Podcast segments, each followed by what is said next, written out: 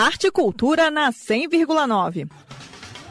Até esta sexta-feira, a Biblioteca Pública de Brasília promove a primeira semana da poesia, com o tema Porque para o tempo existir é preciso inventá-lo. Na programação, saraus, concurso de poesia, exposição de trabalhos artísticos, aula de haikai e feira poética com exposição de livros e produtos relacionados com a expressão cultural. Destaque para os bate-papos mediados por José Soter, José Carlos Vieira, Noélia Ribeiro, Luda Aquareluda e Nicolas Ber. E para as apresentações do Sarau, que são abertas à participação ao público, que também poderá compartilhar composições próprias.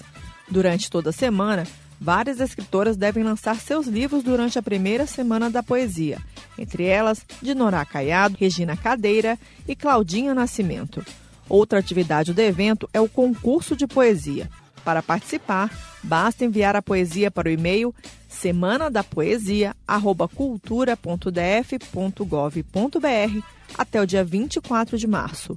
Serão selecionados cinco textos que devem ser publicados na revista Traços. O resultado sai no dia 7 de abril.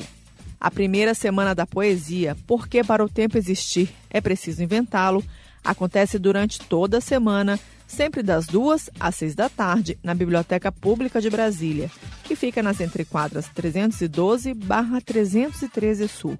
A entrada é gratuita.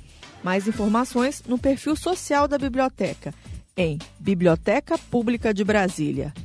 Greta Noira para a Cultura FM. Rádio é cultura.